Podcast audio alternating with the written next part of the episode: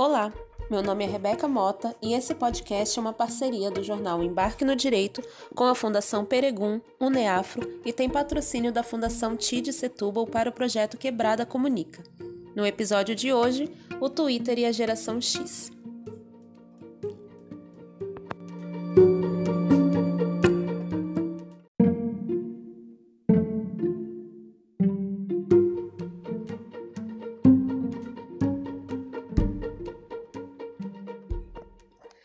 Diferente da geração que nasceu nos anos 2000, que já nasceram em meio à tecnologia, nossos pais e avós precisaram se acostumar e ingressar no universo totalmente novo, a internet.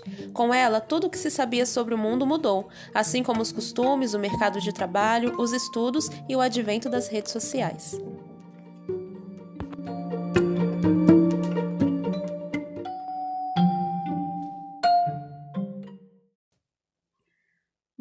Nesse papo comigo está a Franciane Meirelles, a Júlia Santiago e a Riviane Lucena, as meninas que compõem também né, o jornal Embarque no Direito.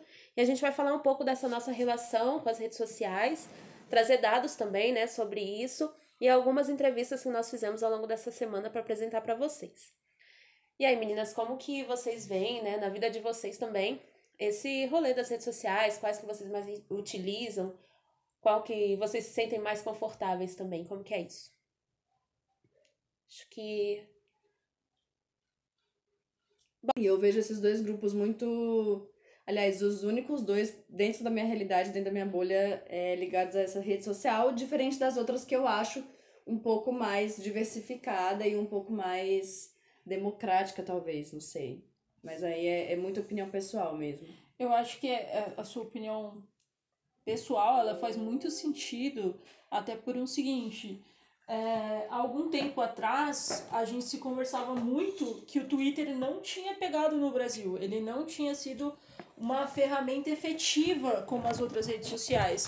Até pelo meio de utilização que ele se via, assim, o formato da, da mídia em si, como ele, ele era pensado, ele não era muito acessível para todo mundo na forma narrativa dele, sabe? Uhum. E aí, de um tempo para cá, houve algumas pesquisas que o Twitter realmente agora pegou, mas para ocorrer essa situação dele pegar, foi se levantado as hipóteses de que você consegue conversar, por exemplo, com seu artista favorito.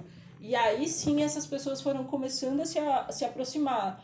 Por exemplo, você consegue conversar com um político, você consegue chamar a atenção de outra pessoa, é, você consegue conversar com o ator da novela. Então, assim, ver esse contato direto foi o que chamou a atenção para algumas sessões brasileiras. E aí foi que as pessoas começaram a repensar: não, pera, a gente precisa se aproximar do Twitter. Eu acho que essa aproximação do Twitter ela tá ocorrendo agora, uhum. de uns dois anos para cá, assim. A gente não tinha essa aproximação mas conforme a gente foi vendo que isso gera um engajamento do, dos seres, assim, de aproximar daquilo que você quer, às vezes as pessoas falando de, de fama ou de conteúdo ou de se aproximar dos artistas, e aí eu vi essa aproximação das pessoas. Uhum. Antigamente eu não via, eu uso, eu uso o Twitter, acho que desde 2015, por aí. Caramba. 2015 eu não vi essa aproximação. Em 2018 começou um pouco mais a bombar. Em 2019, rapaz, o Twitter tinha batido o recorde de usuários já no Brasil. Então, uhum. Então, assim, tá equivalente quase com o Facebook uhum. em números de usuário. Tem muita gente que não tem Facebook, mas tem Twitter. É, tem muita gente deletando o Facebook, Sim. né, ultimamente. É, então, acho que a gente pode trazer alguns dados sobre é, a utilização no Brasil e né, quem tem realmente acesso, quem não tem. É, enfim, é, dados da TIC, domicílios, pesquisa que mede o uso, o acesso e a posse dos. A posse e os hábitos da população em relação às tecnologias da informação e comunicação mostram que 102 milhões de brasileiros usam a internet, representando cerca de 58% da população.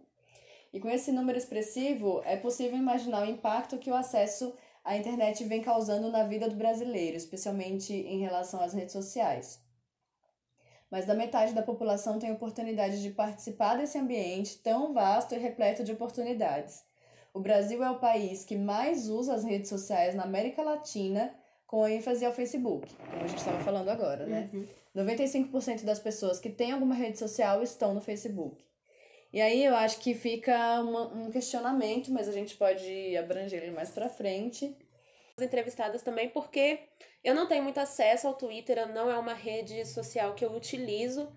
As redes sociais elas chegaram muito tarde para mim também, né? Tanto a, a, entender a linguagem, entender como funciona, é, foi um caminho demorado para mim. Tanto que a rede social que eu mais utilizo é o Facebook, que eu fico mais tempo lá, né, vendo a, a vida das pessoas, dos amigos, dos familiares e tudo mais. E é o que gera mais interação para mim. Eu tô lá no Instagram também, mas eu sinto que o Instagram, ele é mais distante, uhum. né? Você vê uma foto, você curte tudo mais, não tem muita interação de comentar e de responder e tudo mais. E isso eu sinto no Facebook né? Tanto, não só quando você posta uma foto, mas quando você posta uma notícia, quando você posta, sei lá, quando eu posto alguma coisa é, de política ou, ou de, de sei lá, um show, isso gera, para mim, é, isso gera um engajamento maior. O WhatsApp, por incrível que pareça, eu utilizo ele mais para trabalho. Então eu tenho lá, sei lá, uns 30 grupos só de coisas de trabalho. Uhum. Então a minha interação no, no WhatsApp é basicamente essa de trabalho e com as pessoas mais próximas, assim, da minha família que eu, que eu converso. Mas não é uma rede que eu, onde eu, né, eu me informo, assim, se, eu, se é que eu posso dizer isso. Uhum. Enfim. Acho que, assim, para mim, a utilização das redes sociais, ela surgiu primeiro com a necessidade de fazer os porquês existenciais, assim.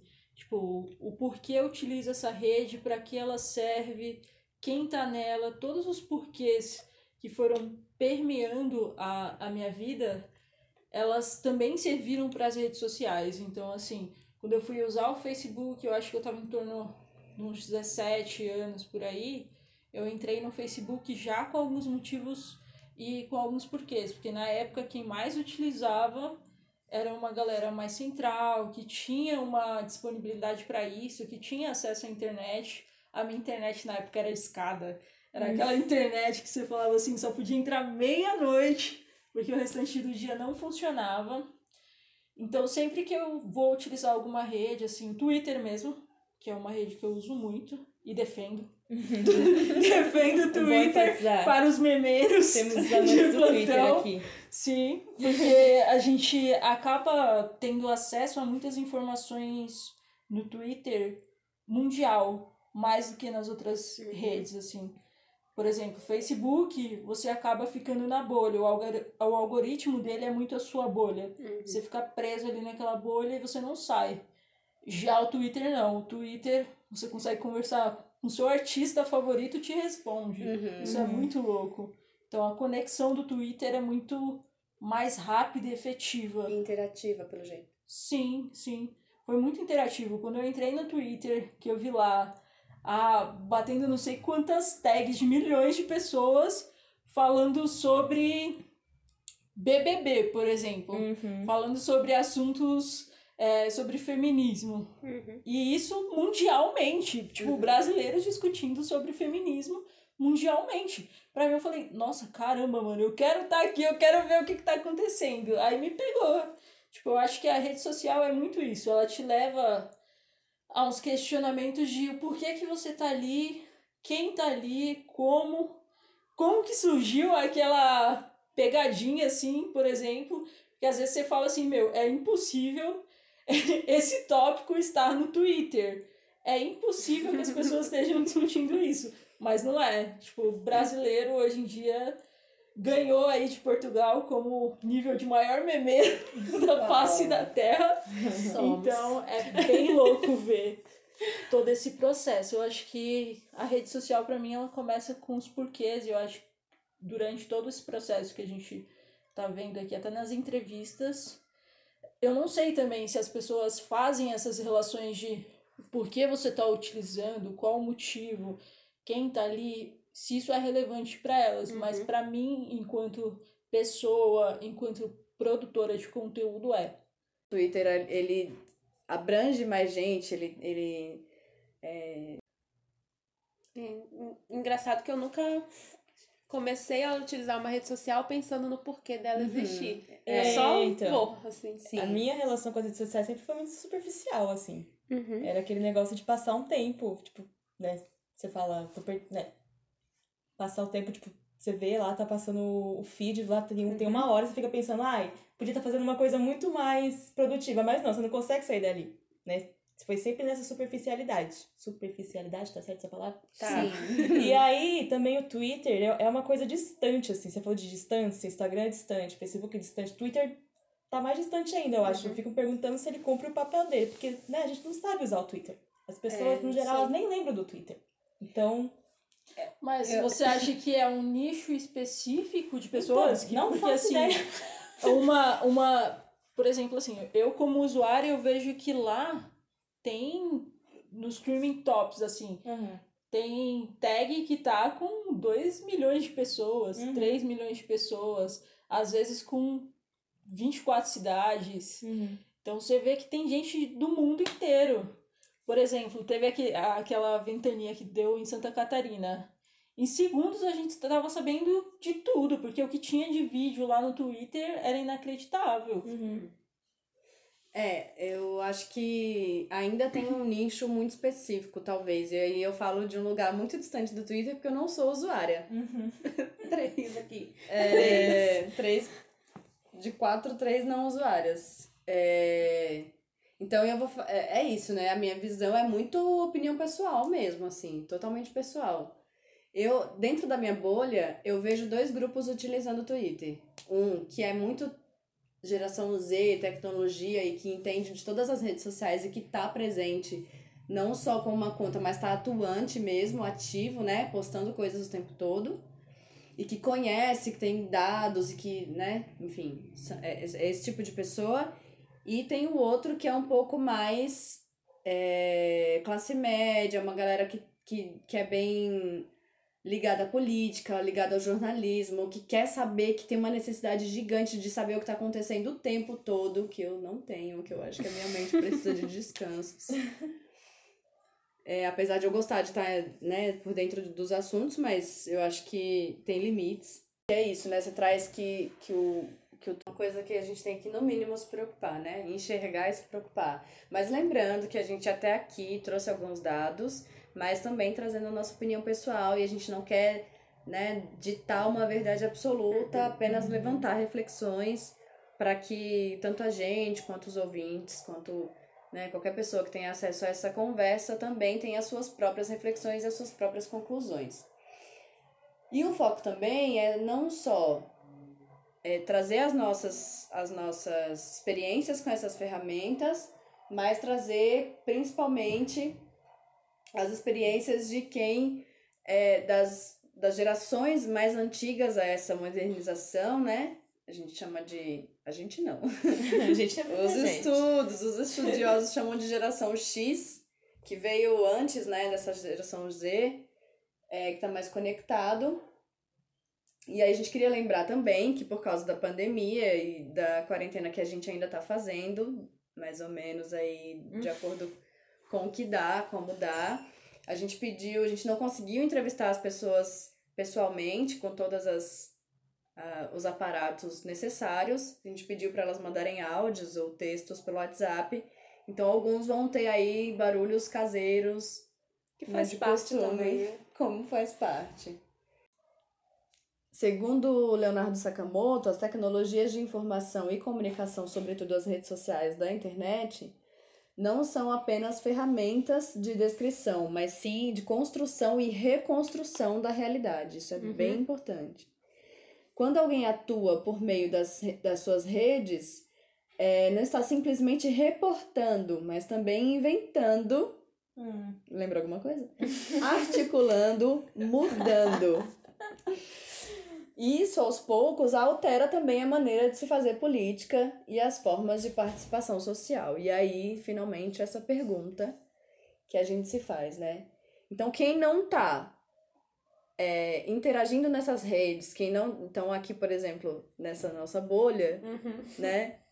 É, de quatro, três não, não estão nessa rede social especificamente, né, esse Twitter.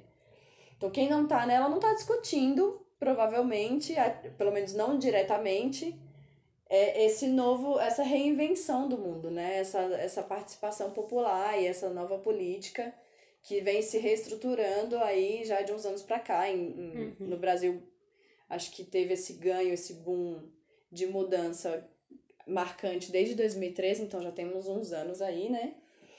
Que muita coisa vem mudando e vem mudando mesmo, drasticamente, assim, visivelmente, né? É, a gente precisa lembrar também que na década de 90 era a década da virada digital, onde a gente estava uhum. fazendo comercial para integrar as pessoas com as plataformas digitais. Ou seja, a gente estava aí com os centros comunitários, uhum. ou outra vida comunitária para que essas pessoas utilizassem a rede social, se tornassem é, fatores de mudança. E isso é muito recente, se você parar para pensar. A gente estava na década de 90 há pouco tempo. Uhum. E mesmo assim, a gente passando para os anos 2000, a gente ainda não incluiu todo mundo. A gente ainda tem muita gente fora dessa Sim. discussão política. Sim, e, eu, e é por isso que eu acho que é, eu vejo muito mais a classe média no Twitter e e um pouco mais engajado em algumas redes, porque eu acho que ela veio mais rápido para essa mudança uhum. tecnológica. Eu, por exemplo, é, minha mãe veio comprar o primeiro computador em casa quando eu já tinha saído de casa. Uhum. Então eu fiz todo o meu. Assim eu estudei a vida toda, né? Terminei o ensino médio, tendo que ir para Lan House uma vez na vida quando tinha dinheiro, ou pro céu, ou né, para algum lugar específico. É, porque eu não estava introduzida ainda, né, nessa, nessa tecnologia toda. Então é isso, assim, essa os anos 90 teve esse boom desse início, né, dessa globalização e tudo mais, mas para quem? Chegou Exato. primeiro para quem? Né? Chegou primeiro para quem? ainda chega, né? Por isso que eu falo que as redes sociais estão bem distantes. E é... Mas aí tem um contraponto também, que é o que uhum. muda quando você não está conectado digitalmente, Exatamente. quando você não está uhum. discutindo. Uhum. O que que muda para você enquanto ser, ser humano e o, o que que isso afeta no seu desenvolvimento no dia a dia e principalmente na, nas tomadas de decisões e de como essa informação chega até você, porque por exemplo, para mim, para você, para Rebeca, essa informação pode chegar talvez mais polarizada do que uma Exato. pessoa que não uhum. está no uhum. Twitter, uhum. que não está no Instagram, mas ao mesmo tempo pode chegar tão polarizada quanto porque ela não teve acesso. É. Então é muito louco essa, essa divisão de você estar ou não estar conectado em uma rede. Porque isso muda a, a visão política que você tem do mundo que você está construindo essa narrativa. É, e ao mesmo tempo eu fico pensando é, quem constrói essa, essa narrativa, né? Que regras estão ditando uhum. também. Sim, muito. Porque eu, eu, eu não acompanho muito perfil de influencer, né? É, tanto influencer né? de moda, de, de, de vida mesmo, né? lifestyle e tudo mais como influencers políticos e tudo mais, influenciadores políticos e tudo mais. Então eu vou vivendo assim muito conforme o mundo vai chegando para mim, né? Às vezes vocês indicam lá canal de YouTube para ver e tal.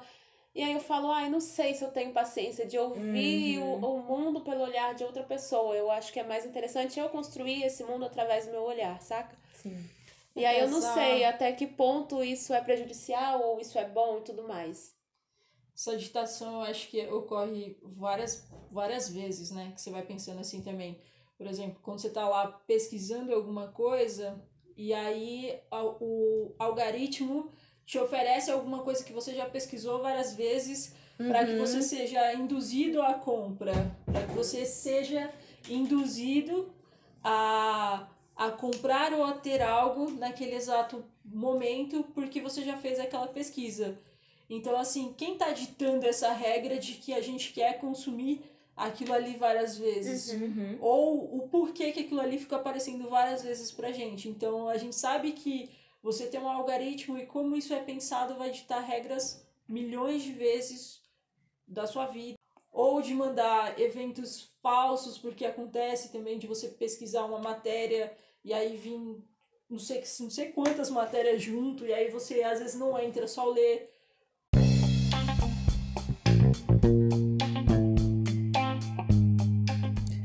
A seguir, os depoimentos dos entrevistados.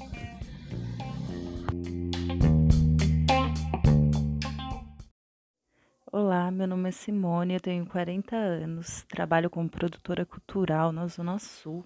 Moro também aqui na Zona Sul, na região do Jardim São Luís. É, eu conheço sim o Twitter, já utilizei por algum tempo, não utilizo mais desde 2018. É, o Twitter é uma rede social com foco em opiniões, né? É, eu acho que eu fiquei com um pouquinho de preguiça de opiniões que são dadas via rede social. Tem uma militância que ela é só de rede social, mas eu acho que isso é para um, um outro assunto. A rede social que eu mais utilizo é o Instagram. Eu tenho a rede social para mim um lugar de distração, assim. Então eu creio que o Instagram é o que mais me contempla para uma distração. Ela é mais fácil de utilizar porque você pode simplesmente é, colocar seu perfil no privado e as pessoas não veem suas fotos, né? Ou quem você não quiser ver as fotos, você bloqueia. É, eu creio que por isso, principalmente, porque é, também eu tenho acesso a, a rotina, né, um cotidiano de pessoas com, com mais facilidade. É, as pessoas postam mais é, detalhes do, da vida, do dia a dia, do acordar, do comer, dos passeios, de de rotina mesmo, é, mais próxima do que as pessoas realmente fazem. Então, o Instagram é o mais legalzinho. Aí, por outro lado, temos o Facebook, né? O Facebook, nesses tempos de pandemia, ele virou o lugar oficial de transmissão e de comprovação de muitos eventos e de muitos encontros. Então eu uso também o Facebook principalmente para divulgação de eventos e coisas de trabalhos, né? Ele não não me contempla como utilização para diversão ou para é, distração. É, tem uns rolês que acontecem no Facebook, por exemplo, que vai lá um parente seu que você não vê desde que você tem dois anos de idade, essa pessoa te acha no Facebook, ela te pede solicitação de amizade, quando você vai ver o perfil dela, ela é uma bolsomínia e ela já viu seu perfil, e aí você fica com raiva. Mas é, são dois extremos, né, no Facebook, ao mesmo tempo que ele permite é, desde disseminação de fake news, desde a pessoa ter um perfil com com uma frase que dissemina o ódio, é, ela pode pôr e tá lá. Então, é, eu, eu vejo o Facebook muito como um lugar meio que terra de ninguém. E percebo também que muita gente busca informação, né?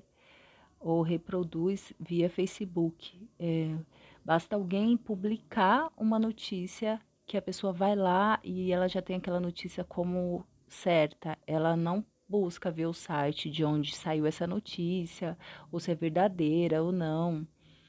É, então, alguns há muita há muito alcance, né, do Facebook, tanto para coisas boas, que é você ver um show você assistir uma peça de teatro quanto a você se deparar com um bolsomínio cuspindo ódio. Então, o Facebook ele tem uma peculiaridade, né? É, e com certeza o Facebook não é minha fonte de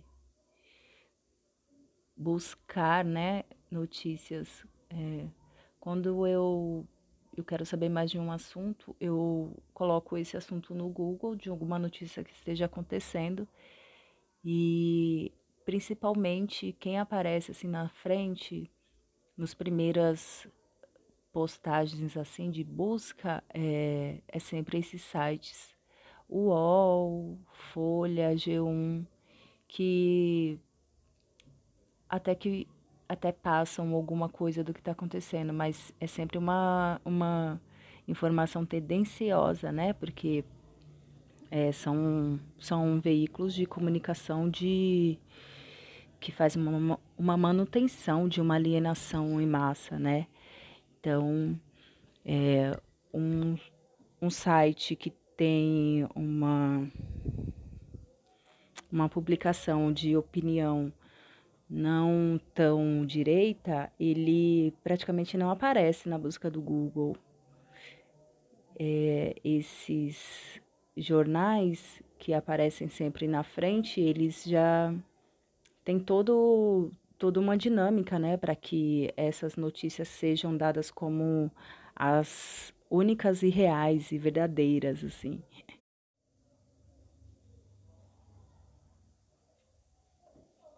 Meu nome é Viviane, tenho 44 anos, sou pedagoga, educadora social, moro em Taboão da Serra, é, conheço o Twitter. É, Para que ele existe, eu tenho algumas dúvidas, mas eu acho que também é um canal, uma rede social, né? De informação rápida, né? É, eu não uso, mas eu tenho sim o Twitter. É que eu, eu, na verdade, eu tenho me ausentado um pouco das redes sociais. Eu uso mais o Instagram, porque eu tenho meu negócio lá de artes pelo Instagram e eu acho que eu tenho as pessoas mais próximas também nessa rede. E aí a comunicação, né, a interação fica bem melhor. Eu, eu me sinto mais confortável no Instagram.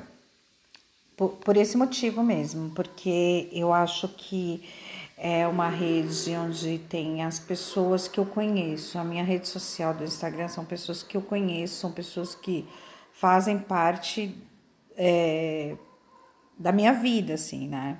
Se estão longe ou perto, são pessoas que eu tenho conhecimento, é, é, amizade, enfim, tem algum tipo de vínculo.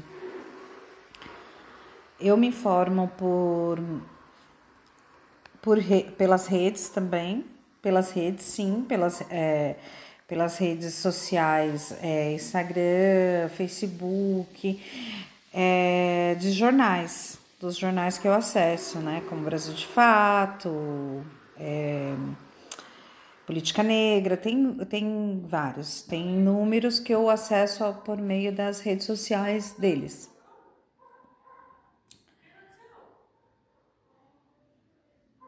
Portal jornalístico na internet, sim, sim, esses portais jornalísticos na internet eu super acesso, assim, né? Que tem a ver com, com o que eu acredito, né? Todos eles eu acesso sim. É isso. Obrigada.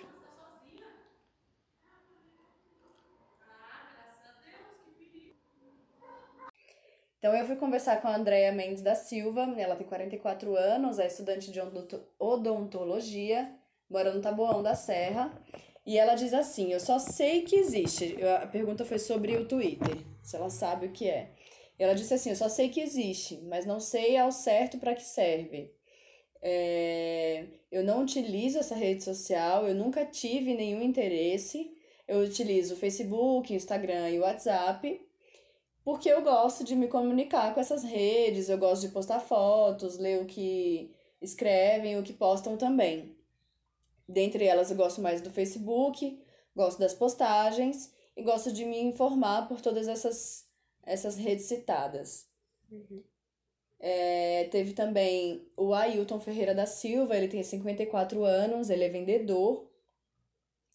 Ele mora na Vila Joaniza e ele diz que o Twitter é uma rede social, que é um canal de, de interação entre as pessoas e de negócios. Ele não utiliza é, ele usa o WhatsApp porque é muito confortável para os negócios dele, né? Como ele é vendedor. E ele ouve mais rádio, assiste TV e vê portais jornalísticos.